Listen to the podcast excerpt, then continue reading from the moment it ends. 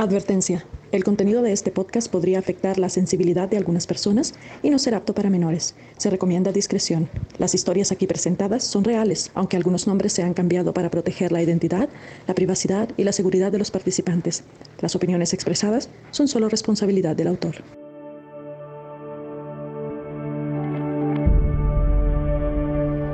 Esto es Sobreviviendo a los Testigos de Jehová con Jacobo Franco un podcast en donde hablaremos de las creencias de esta organización. Contaremos las emotivas historias de los miembros que se han salido de ella y los difíciles obstáculos que han tenido que enfrentar por ser parte de la comunidad LGBT. Y hablaremos con expertos de la salud mental para que nos den consejos y tips sobre cómo salir adelante. Hola, hola, bienvenidos a todos los que nos escuchan. Lo prometido es deuda y el día de hoy tenemos a un invitado especialista de la salud mental. Su nombre es Jonathan Murcia. Estaremos hablando más sobre su propia experiencia. Los invito a que si tienen algunas preguntas, ustedes que nos escuchan del público, vayan al grupo de Facebook Sobreviviendo a los Testigos de Jehová y dejen sus preguntas ahí o pueden seguirnos en Instagram arroba sobreviviendo a los TJ. También pueden dejarnos un mensajito y nos enfocaremos a sus preguntas con mucho gusto. Pero vamos a dar la bienvenida a nuestro invitado especial. Hola, Jonathan, ¿cómo estás? Eh, muy bien, ¿cómo estás tú? Bien. Realmente bien. contento de estar con ustedes. Contentos también de tenerte aquí en el programa y nos gustaría conocer más sobre ti antes de entrar en detalle en tu historia y posteriormente en las preguntas. Bueno, mi nombre es Jonathan Murcia, estoy realmente contento, como lo mencioné anteriormente, de estar con ustedes. Soy psicólogo de profesión y de corazón. Amo la psicología. Es una carrera que me apasiona con todo el corazón y pues tengo un diplomado en psicología clínica y también en terapia sexual y de familia. Fui testigo de Jehová por más de 10 años y bueno, también puedo describirme como una persona que le encanta tener metas, le encanta ponerse retos y que hoy está con ustedes para acompañarlos y para pues contarles un poco de mi historia y también que ustedes se vean un poco reflejados y ayudarlos en todo lo que más podamos, que es el propósito principal. Gracias por aceptar estar con nosotros, compartir tu historia y responder a preguntas que el público pueda tener. Pero comencemos con tu historia. ¿Cómo fue al principio tu historia con los testigos de Jehová? Bueno, mira, fue algo un poco complejo porque no todos los integrantes de mi familia son testigos de Jehová. Entonces recibí muchísima oposición por parte de algunos de mis familiares, como mi mamá y algunos de mis hermanos, por la decisión de, ser testigo de Jehová. Yo tengo una hermana que es testigo de Jehová y algunos tíos también que pertenecen a, esta organización. Entonces fue un proceso un poco difícil porque tuve que enfrentarme a que mi familia se opusiera, y finalmente cuando ya logro encajar y logro poder entrar a, la organización de los testigos de Jehová, pues es un proceso distinto porque tú sabes, muchas personas que cuentan con su familia dentro de esta organización, pues se acoplan más rápidamente y tienen menos retos que cuando tú tienes que a la edad de 10 o 11 años ir solo al Salón del Reino o ir solamente con tu hermana. Entonces fue un proceso un poco distinto, pero pero un proceso que fue lento y, gradualmente y pues llegué finalmente a ser testigo de Jehová. ¿Qué fue lo que te motivó a ser testigo de Jehová? Mi gran curiosidad y mi gran anhelo de aprender cosas nuevas. Siempre fui una persona que amaba la lectura y pues eh, los testigos de Jehová tienen muchísima literatura de muchas de cosas, tipos diferentes y esto me causó curiosidad, ¿no? Mi hermana ya era testigo de Jehová desde hace unos años atrás, no por esto yo decido entrar inmediatamente ni mucho menos, fue mi propia curiosidad lo que me llevó a aceptar un estudio bíblico en un principio pensando de que no iba a llamarme la atención. Pero bueno, tú sabes que los testigos de Jehová están entrenados y capacitados por otros testigos de Jehová, específicamente para hacer que la persona, una vez que comience a aprender las cosas que ellos enseñan, se vea tan involucrada y se vea tan comprometida que sea muy difícil dar un paso atrás. Simplemente a veces muchas, en muchas ocasiones, por eh, compromiso, por vergüenza, por no querer quedar mal con otras personas, más no por una convicción 100% real de lo que uno está haciendo interesante tu historia y como dices, un poco diferente porque las historias que hemos escuchado hasta ahora hemos sido testigos de Jehová desde pequeños, hemos nacido en una, en una familia que es testigo de Jehová. En tu caso, tuviste que enfrentarte a tu familia para lograr serlo. ¿Y fuiste testigo de Jehová por 10 años, dices? Sí, algo, algo más de 10 años. Yo creería que 11 años, desde muy joven, realmente asumí este reto de enfrentarme a mi familia y de eh, cruzar muchos obstáculos desde la edad de 11 años hasta la edad de 22 años. ¿Y qué fue lo que te llevó a apartarte de los testigos de Jehová? ¿Cómo inició ese proceso después de que entraste? Mira, yo creo que precisamente fue lo mismo que yo, lo que mismo que me motivó a entrar. Es esa curiosidad, es ese querer aprender más, es ese no conformarse con algo, sino experimentar y querer lograr conocer por mí mismo realmente lo que estoy haciendo y lo que estaba haciendo en ese momento. Entonces, al igual que esa eh, esa curiosidad que se despertó a la edad de 11 años y que hizo que yo finalmente terminara siendo un testigo de Jehová, fue esa misma curiosidad y esas mismas ansias de conocimiento lo que me llevaron a irme apartando de una manera gradual de esta organización. No es fácil porque yo contaba con lo que ellos llaman privilegios dentro de esta organización, pero poco a poco comencé a investigar por mi cuenta, comencé a darme cuenta de muchas actitudes. Siempre me ha gustado mucho examinar un poco las circunstancias, lo que está rodeándome y darme cuenta por mí mismo de si las cosas están marchando por un lugar adecuado, positivo, o si por el contrario algo no está encajando. Y realmente muchos de los comportamientos de las personas que están ahí no me encajaban para nada. Yo recuerdo muy bien que lo que más predicaba Jesucristo era el amor a Dios y el amor al prójimo. Y de hecho, esos eran los dos mandamientos más importantes entre comillas, para los testigos, porque aunque ellos dicen amar a Dios, entre comillas, vuelvo a decir, porque realmente pues lo hacen a su forma, pero no de la manera más adecuada, también hablaban de amar al prójimo, pero el prójimo para ellos se resumía a su colectivo en las congregaciones o a los testigos de Jehová. La forma de amar para ellos al prójimo en general, o sea, al resto de personas no testigos de Jehová, es ir a predicarles y es algo que realmente incomoda más a las personas que realmente mostrarles algo de cariño o empatía. Pero dentro de su colectivo, que es donde supuestamente ellos más deberían demostrar amor, había muchas inconsistencias, lejos de ellos querer ayudar a las personas que ya eran testigos de Jehová, porque cuando ellos tú quieres entrar a pertenecer a, a ser parte de su organización, ellos son personas realmente amables contigo, son personas que todo el tiempo están ahí, prestas para ti, que siempre tienen un comentario positivo, pero una vez que tú ya estás bautizado, que tú ya entras a formar de lleno parte de esta organización, te das cuenta de que todos están esa la expectativa de qué hace el otro para criticarlo, para devastarlo, para acabar con su autoestima, para hablar mal de él. Y generalmente cuando yo tenía participaciones en sus reuniones como discursos, ya sean discursos de 30 minutos o 5 minutos o 15 minutos, dependiendo del, de lo que yo tuviera que eh, hacer en estas reuniones, yo siempre hacía énfasis en el amor que deberían tenerse unos a otros y en evitar criticar, evitar destruir, en tratar de ser más constructivos. Pero de pronto, mientras ellos estaban escuchando estas palabras, lindo y muy bonito, pero una vez que terminaba todo, la reunión al acabarse, muchos de sus integrantes se comenzaban a dispersar en pequeños grupos, a hablar mal de otros, a estar criticando de otros y todo este tipo de cosas me llevaron a abrir los ojos y a darme cuenta de que estaba en el lugar equivocado. gracias por compartir ese proceso, fue, fue muy interesante y, el hecho de que la curiosidad te ha llevado a abrir los ojos. Yo creo que es un precedente para que otras personas puedan hacer lo mismo. Fue difícil el proceso al salir de los testigos de Jehová. ¿Cómo fue esa situación? Es un proceso complejo, es un proceso muy complicado porque tú ya perteneces a un grupo y a un grupo muy cerrado. Y todas las personas, independientemente de lo que pensemos o de lo que hagamos con nuestras vidas, siempre queremos pertenecer a algo, queremos tener una identidad forjada. Eso es algo muy normal en los seres humanos. Muy, pero muy pocas excepciones existen en donde la persona realmente quiere estar totalmente aislada y funciona correctamente pero realmente los seres humanos somos eh, seres sociables, seres que queremos tener una identidad, pertenecer y que otras personas se sientan identificadas también con nosotros.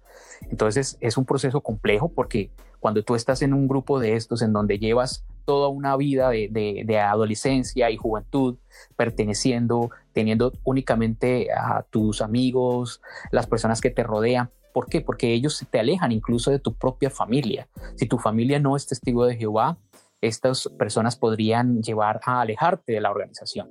Por ende, ellos de una u otra forma siempre buscan la manera de alejarte y de hacerte pensar que las personas que no son testigos de Jehová te van a hacer daño, te van a alejar de lo que ellos llaman el rebaño y entonces te podrías descarriar.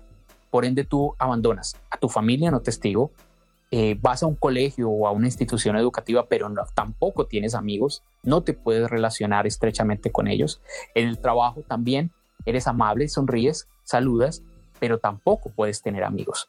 Entonces, esto les deja a ellos eh, una posibilidad cerrada de que las personas que están a tu alrededor, de que, que van a la reunión contigo, son las personas que te ayudan, son tus amigos, son tu familia, son tu todo. Si ellos llegan a dejar de existir, te quedas solo. No tienes ninguna otra opción. Vas a fracasar. Eso es lo que ellos te enseñan. Ellos destruyen tu autoestima para que seas totalmente dependiente de esta organización y de esta manera nunca quieras dejarla. Entonces no fue fácil, pero esta parte que voy a narrar ahora ojalá pudieran escucharla otras personas que en este momento también están dentro de esa organización o que están comenzando a aprender un poco acerca de esta organización y obviamente también quienes han salido de ella, porque me parece a mí que es muy importante y que te ayuda a comenzar a reconstruir un poco esa autoestima. Es lo que mencioné anteriormente, comenzar a darse cuenta de que estás en el lugar equivocado. Y para eso necesitas ser observador, necesitas tener una mente abierta leer, aprender y consultar únicamente, no solo, no solo únicamente lo que ellos te están diciendo que debes leer, porque ellos te están diciendo, ok, tú puedes leer, pero solamente lo que yo publico. Y eso no tiene sentido, porque entonces no te permiten a ti triangular, ni te permiten a ti eh, coger la información y que tú puedas por ti mismo pensar, no que ellos te estén diciendo qué pensar. Yo comencé a meditar mucho en este asunto yo tenía, como te mencioné, privilegios como ser eh, precursor regular, es decir, predicar por más de 70 horas al mes o 70 horas al mes. Y también fui siervo ministerial.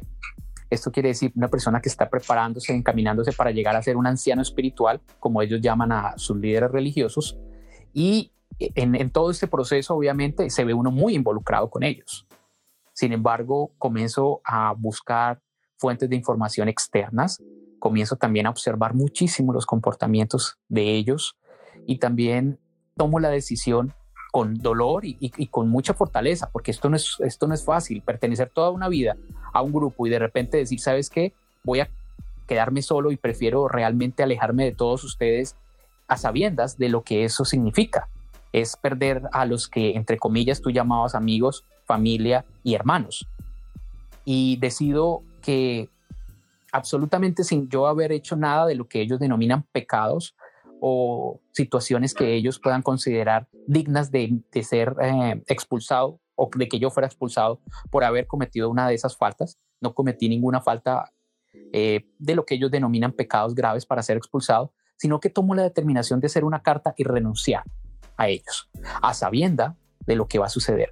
Pero ¿por qué digo que es una excelente decisión una excelente muestra de valor que sé que es muy difícil de hacer, porque tú asumes lo que esa carta significa.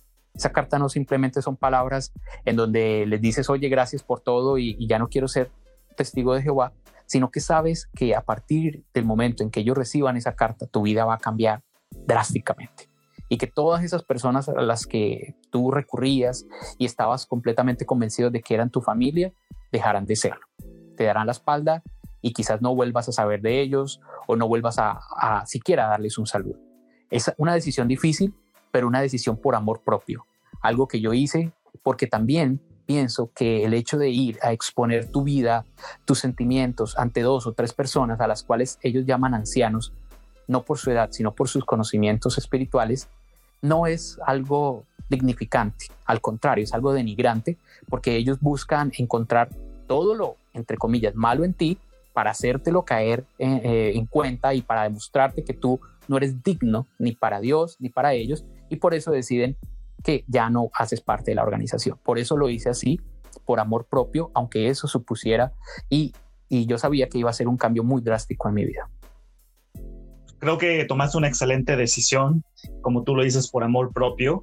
No siempre ha sido posible en todos los casos. En mi caso, en los casos que hemos escuchado, se nos inculca el hecho de tienes que ser honesto y tienes que confesarlo para que Jehová o como ellos le, llaman a Dios te perdone. Y es complicado porque, como tú mismo lo dices, los comités judiciales son denigrantes. Ya hemos hablado con otras personas que nos han dicho que incluso se les hacen preguntas muy incómodas. Y tú corrígeme si estoy mal, un comité judicial podría tener efectos por varios meses o años, incluso por esa eh, humillación que se vive. Exacto, mira, eh, te quiero rectificar este punto porque es muy importante. Realmente lo que ellos buscan con estos comités es destruir a la persona por completo. Ellos tienen dos opciones cuando van a empezar este comité. Uno es que la persona muestre un arrepentimiento muy genuino, según ellos, para lograr eh, brindar otra oportunidad y que la persona tome otro tipo de castigo, porque esa es la palabra correcta para decirlo, y es una censura que puede ser pública o privada, en la mayor, la mayor cantidad de casos es pública, en donde tu nombre será anunciado ante toda una congregación de muchas personas diciendo que tú estás censurado. Eso es como mandarte al, al rincón y decir, esta persona eh, hizo algo muy grave y por ende está censurado. Sin embargo, el, ellos buscan esa o primera opción, pero para que esa opción llegue ahí, tú tienes que demostrarte totalmente devastado, totalmente destruido, haberle contado absolutamente cada detalle incómodo a estas personas de qué fue lo que sucedió, de qué sucedió con tu vida o qué fue lo que ellos consideran un pecado grave y lograr finalmente eh, tomar la decisión de hacerte una censura. Pero en la mayoría de los casos sucede es que ellos te avergüenzan a un punto extremo, te rebajan a un punto en que tú ya no eres digno, en que tú has caído en lo más bajo, que tú vuelves al fango de donde viniste. Usan expresiones como estas o expresiones como las que encontramos en ciertas partes de la Biblia para denigrar la persona, para acabarla en ese momento y causar efectos psicológicos que van a traerle muchos problemas e inconvenientes a la persona a, pos eh, esta situación. Entonces, realmente lograr evitar un comité es algo muy importante. Por eso yo te decía cuando iba a empezar a hablar de que yo prefería hacer la carta de renuncia, que si hay personas que aún siguen siendo testigos de Jehová o personas que van a entrar a esta organización y escuchan también nuestros mensajes que estamos haciendo a través de este medio, eh, comprendan que existen otras opciones, comprendan que no deben someterse a una humillación como esta y que realmente no es que Dios no los vaya a perdonar, porque si ellos quieren comunicarse con Dios, pueden hacerlo directamente. Estas personas ni son intercesoras, ni son mediadoras, y ellos mismos lo enseñan, ¿no? Es parte de lo que ellos mismos dicen, que el único mediador es Jesús. Entonces, si vamos a apegarnos a sus creencias y a lo que ellos enseñan, el único mediador sería Jesús. Si tienen algo que decir o algo que anunciar, decirle a Dios o pedir perdón por algún motivo, deberían hacerlo directamente con, con Jesús, como ellos mismos lo proclaman. ¿no? estoy diciendo que lo hagan, simplemente que si quieren hacerlo y quieren usar ese medio, lo hagan, porque realmente evitar un comité es evitar mucho dolor y sufrimiento que la persona puede traerse a sí misma. Me parece muy interesante lo que dices y tus palabras resuenan profundamente. He tenido la oportunidad de platicar con muchas personas en estos últimos días, precisamente por el podcast, y crea como que un sentimiento de estrés, de, de trauma que ya había sido ocultado, como que está renaciendo. Y se me viene a la mente la pregunta sobre qué hacer cuando ya pasamos por un comité judicial. Es una excelente sugerencia lo, que haces para aquellos que están dentro de la organización todavía, evitarse ese dolor y esa humillación. Pero para los que ya pasamos por eso y tuvimos que pasar por esa situación, ¿qué podemos hacer para salir adelante y olvidar esos, esos momentos traumáticos? Bueno, es una situación que es un poco compleja porque como tú mismo lo dijiste, ya pasaron por esa experiencia, pero es una experiencia que aunque tiene dolor, aunque acarreó sufrimiento, también es una experiencia de la cual se puede aprender mucho. Hay que comprender que no todo lo malo que nos pasa siempre trae connotaciones negativas para, nosotros, también trae cosas positivas. Y yo creo que precisamente una de esas cosas que suceden en esos, en esos comités pueden ayudarnos a abrir más los ojos a nosotros. En ese momento se siente mucha vergüenza. La persona logra sentir que de verdad ofendió a Dios, porque eso es lo que ellos quieren hacerte ver, y logran hacerte ver como, ok, actué mal, me merezco esto que me está sucediendo. Pero precisamente esa forma en cómo ellos te tratan, lo que ellos te dicen, te hace reflexionar después de que uno sale de ese dolor y de todas esas cosas que ellos te han estado diciendo y esa culpa que te han estado echando encima, tú puedes comenzar a meditar sobre lo que pasó. Yo siempre animo mucho a la gente a meditar. Meditar es hablar con consigo mismo. Y les digo, bueno, cuéntate a ti mismo cómo estuvo tu día, qué sucedió, qué ha sucedido anteriormente que te afecta, que te lastima, que te hace sentir mal y aprende de eso. Y realmente un comité aunque no es una experiencia agradable, aunque es algo que realmente causa dolor y que causa mucha angustia, también es algo de lo que podemos aprender. Podemos aprender qué tipo de adoctrinamiento tiene esta gente y que en realidad ellos creen estar haciendo lo correcto, que no te quieren hacer daño adrede. Lo hacen, por supuesto, te causan dolor, te causan pena, te causan vergüenza, te hacen sentir que has obrado mal, pero es porque ellos están siguiendo un guion un guion que ha sido escrito y un guion que ha sido para, totalmente guiado, perdón la redundancia, para que ellos lleguen a ese punto y te hagan sentir así. ¿Cuál es el propósito de ellos? Que eso que te están diciendo ahí te cause tanto dolor, tanta angustia, que tú sientas la necesidad de volver a ellos. ¿Y cómo puedes aprender que ese no es el camino correcto, volver a ellos? Porque vas a entender que lo que ellos estaban diciendo era totalmente errado, era interrumpir en tu vida privada, era irrumpir en tus sentimientos, en lo que pensabas, en lo que estabas haciendo. Y que esa precisamente es una de las cosas más negativas que uno puede hacerle a otro humano. Por ende, aunque ellos están siguiendo un guion y realmente creen que con eso te van a ayudar, tú comprendes simplemente de que eso no es lo correcto, de que no es la forma de tratar a las personas y de que ese sentimiento que tú tuviste en ese momento no era el correcto, ellos quisieron hacerte sentir vergüenza, quisieron hacerte sentir mucho dolor por lo que habías hecho, pero ahora tú entiendes que ellos lo hacen es porque eso es lo que han tenido escrito, lo que les han enseñado. A ellos les han pasado esa información y les han dicho que deben orar de esa manera.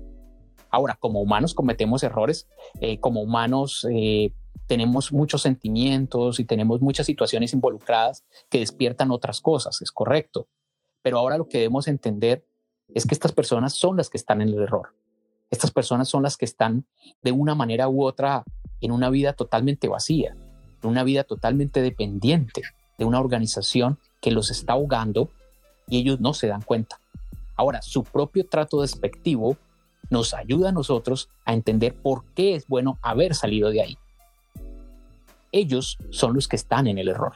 Si comenzamos a comprender esto, ellos son los que están mal, ellos son los que realmente están sufriendo sin darse cuenta, porque están ahogándose en su propio dolor sin darse cuenta.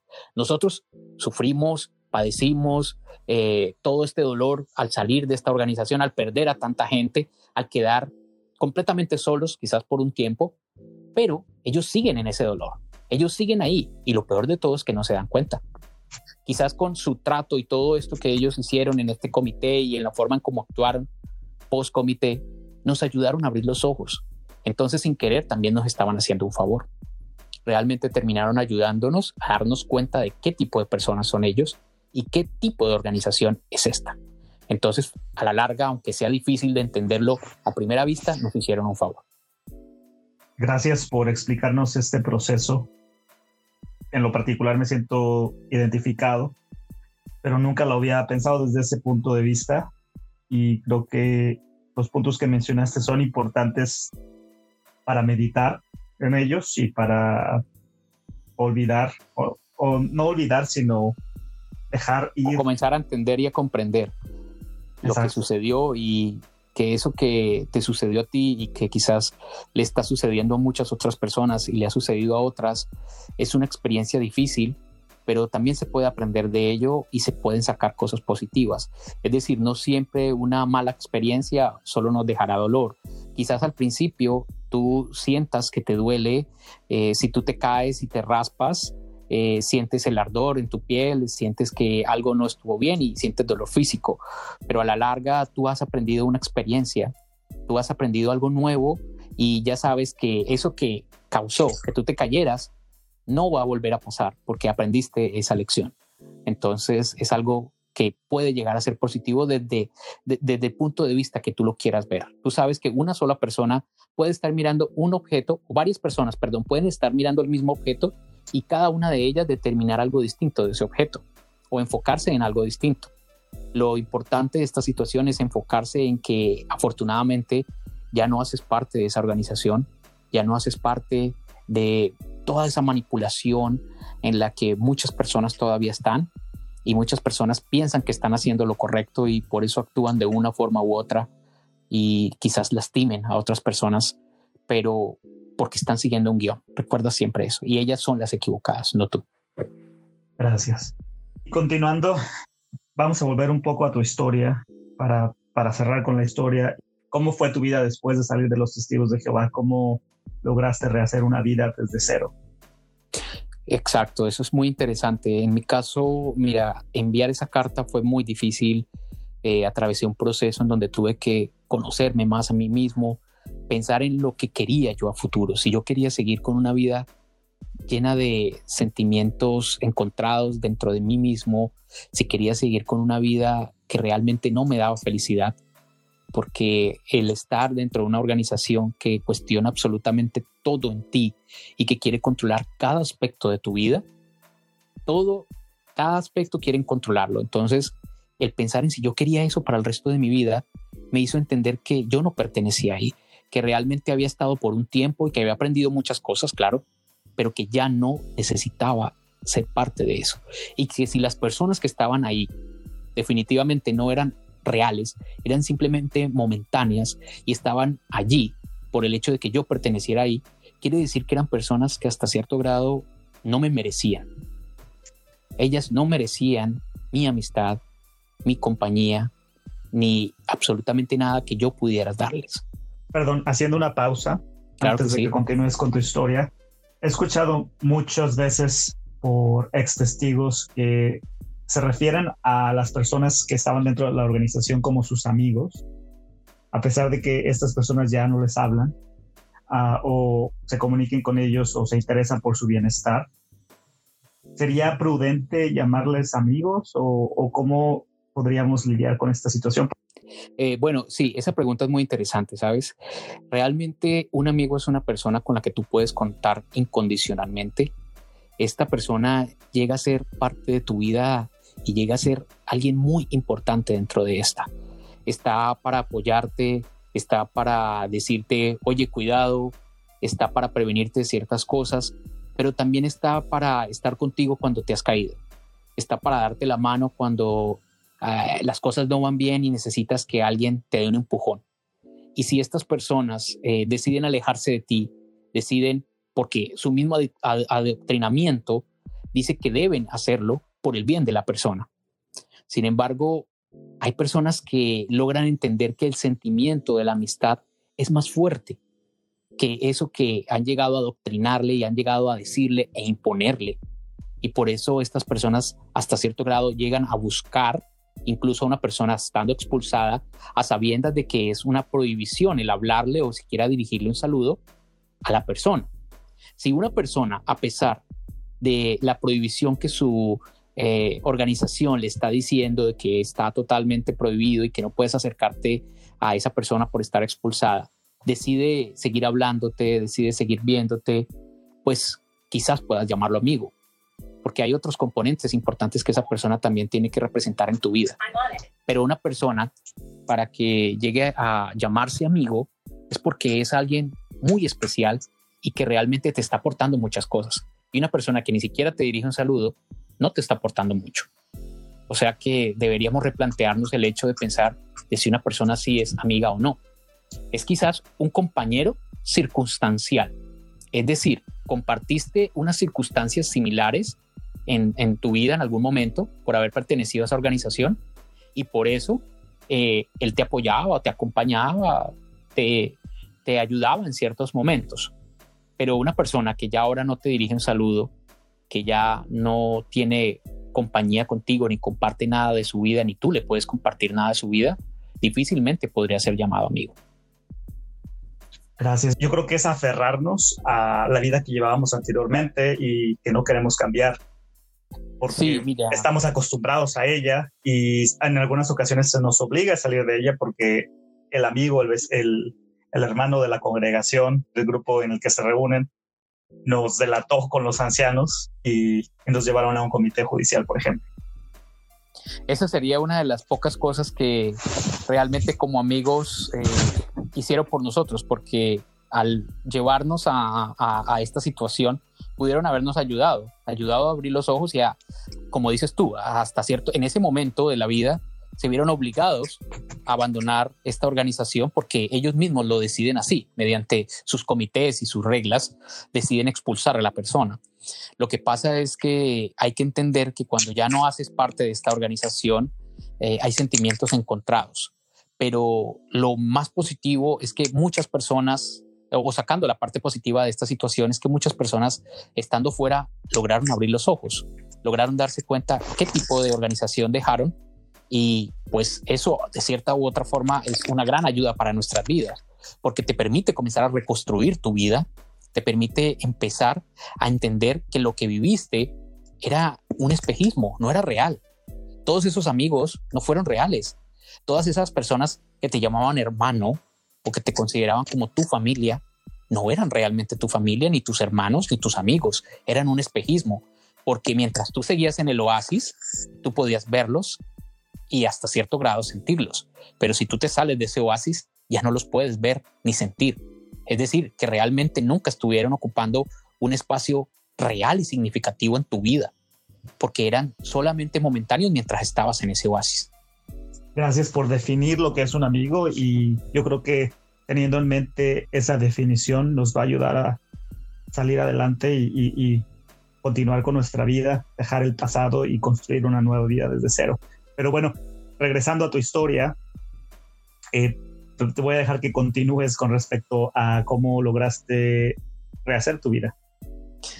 Bueno, pues mira que eh, sin querer estábamos conectando algo bien interesante de, lo que sucede dentro de la organización cuando tú la abandonas. Esas personas que aparentemente se llamaban tus amigos, esas personas que te llamaban tu familia, ya no están ahí porque ya no haces parte de su organización. Es decir, que debes comenzar a reconstruirte y esto te da una oportunidad magnífica de poder comenzar a entenderte quién eres y realmente ahora sí escoger a las personas que quieres, con las que quieres caminar por tu vida. Ya no estás condicionado a el grupo de jóvenes o de mujeres o de solteros o de casados de tu congregación, sino que ahora tienes todo un mundo por delante para comenzar a conocer personas, para darte cuenta de que todo ese terror y ese miedo que ellos te infundaron y que hacían, te hacían sentir al decir que si dejabas de ser testigo, tu vida se arruinaría, todo se acabaría, toda tu vida giraría en torno al desastre, a la desolación, a la soledad, que es lo que ellos hacen y al recurso que ellos recurren para acabar con tu autoestima. En mi caso personal, lo primero que hice al otro día después de que dieron el anuncio en la congregación fue salir a caminar muy temprano y vi todo tan diferente. Salí a caminar, di un paseo por un lugar que nunca había ido, comencé a dedicarme mucho más tiempo para mí. Ese tiempo que yo dedicaba a la semana en ir a reuniones, en leer su literatura, comencé a, a emplearlo en otras cosas muchísimo más sanas para mí, como leer literatura no porque me la impongan, sino porque quería leerla también tomé la opción de comenzar a hacer cosas que debía haber hecho hace mucho tiempo por mí mismo y no lo había hecho, como estudiar en la universidad, comenzar a conocer a otras personas. Y aunque en un principio tuve que estar aislado y estar conmigo mismo únicamente, fue algo muy bonito y muy positivo, ¿sabes? Porque a veces le tememos muchísimo a la soledad, pero realmente no comprendemos que la soledad nos ayuda a conocernos a nosotros mismos. Y aunque a veces tenemos miedo de saber quién somos y qué representamos y qué es lo que realmente queremos, me sirvió mucho entenderme, comprender qué era lo que yo quería para mi vida y cómo quería vivir esta. Ese tiempo solo, sin amigos, sin personas cercanas, porque aparentemente había perdido todo lo que yo quería y toda la vida que yo había construido, me sirvió para darme cuenta de que yo me había abandonado a mí mismo y no había pensado en mí, ni en lo que yo quería, ni cómo quería vivir mi vida. Eso me ayudó muchísimo a comenzar a proponerme metas y comencé a ponerme metas a corto, mediano y largo plazo. ¿Qué quería yo hacer dentro de muy poco tiempo? ¿Qué otras cosas iba a hacer a mediano plazo? Y finalmente, ¿cómo quería yo proyectar mi vida en unos años? Y comenzar a ser muy disciplinado para alcanzar esas metas. Sabía que no era fácil, pero eso me ayudaba a mantener mi mente ocupada en cosas importantes, importantes para mí mismo y me ayudaba a comenzar a despejar todas esas cosas que comienzan a rondar por tu cabeza una vez que tú dejas esta secta. Nos dejas muchas cosas para reflexionar, eh, buenos puntos que, que yo creo que son importantes para la recuperación. Y agradezco que nos hayas compartido tu historia, es muy interesante y muy interesante lo que has hecho hasta el día de hoy. ¿Hay algo más que quisieras decir antes de terminar el podcast? Bueno, mira, yo sé que hay muchas cosas por decir, podríamos estar muchísimo tiempo, pero lo que sí quiero decir es que realmente, aunque ha sido una experiencia difícil para muchos de nosotros, porque independientemente de los motivos por los que hayamos dejado esta organización, si fuimos expulsados, si fuimos de una forma u otra maltratados en algún momento, en este momento de la vida somos libres en muchos sentidos. En este momento nuestra vida ya no está condicionada por lo que estas personas quieren y nos, nos, querían mantener y obligar. Ahora somos unas nuevas personas. Podemos entender, comprender que ahora los dueños de nuestras vidas somos nosotros y que podemos comenzar a construir un nuevo libro y una nueva página de nuestras vidas, comprendiendo que lo que sucedió antes también nos enseñó, también aprendimos, hubo momentos en donde hasta cierto grado disfrutamos de, esas personas, pero a esas personas eran un espejismo.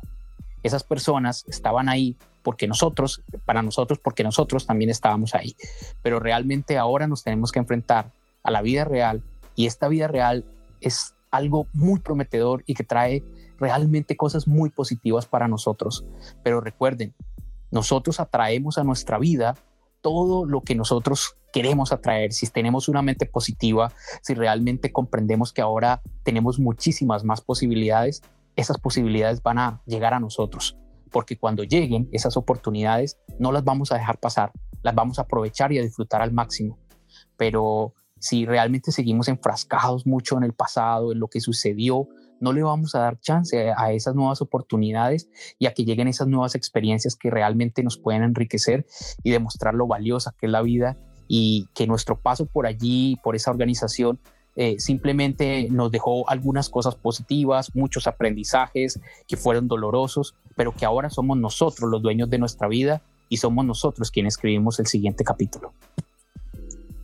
Eh, hermosas palabras importantes porque muchos de nosotros cuando salimos de la organización nos encontramos en un abismo oscuro eh, algunos de ellos lamentablemente no han sobrevivido,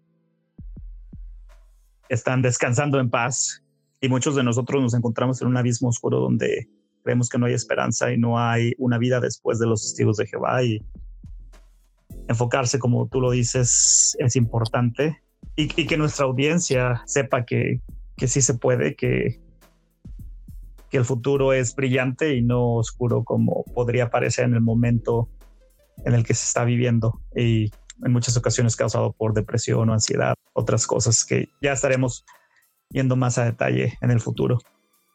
Muchas gracias por estar con nosotros el día de hoy, Jonathan. Espero verte en el próximo episodio y que sigamos ayudando a otras personas que están pasando por esta situación o que ya pasaron por esta situación a, continuar con su vida y, a superar los traumas o preocupaciones que tienen. Para mí es un placer estar contigo y con todas las personas que nos están escuchando y que realmente este mensaje puede llegar a servirles de algo en su vida. Entonces yo creo que siempre que se pueda construir, siempre que se pueda ayudar, eh, allí vamos a estar. Y ese es el propósito de darnos la mano, ya que ellos nos hicieron ver que realmente no había esperanza y que fuera de su organización no habría nadie dispuesto a darnos la mano sinceramente y con este trabajo que estamos haciendo queremos decirle aquí estamos. Sí hay personas que podemos, eh, con las que podemos contar y reales personas que en nuestra vida pueden marcar algo muy importante y que pueden darnos lo que realmente queremos, que es una verdadera amistad. Entonces estamos aquí para todos ustedes y esperamos que podamos continuar con este trabajo desarrollándolo por el bienestar de todos, porque todos somos uno y podemos ayudarnos y salir de esto. No es fácil, pero tampoco es imposible. Bueno, pues muchísimas gracias. Gracias por acompañarnos a ustedes que nos están escuchando. No se pierdan el próximo episodio. Por el momento es todo. Que pasen un excelente día. Gracias por acompañarnos. Síguenos en nuestras redes sociales e interactúa con nosotros en Facebook Sobreviviendo a los Testigos de Jehová, el grupo y la página oficial, y en Instagram arroba sobreviviendo a los TJ. Te esperamos.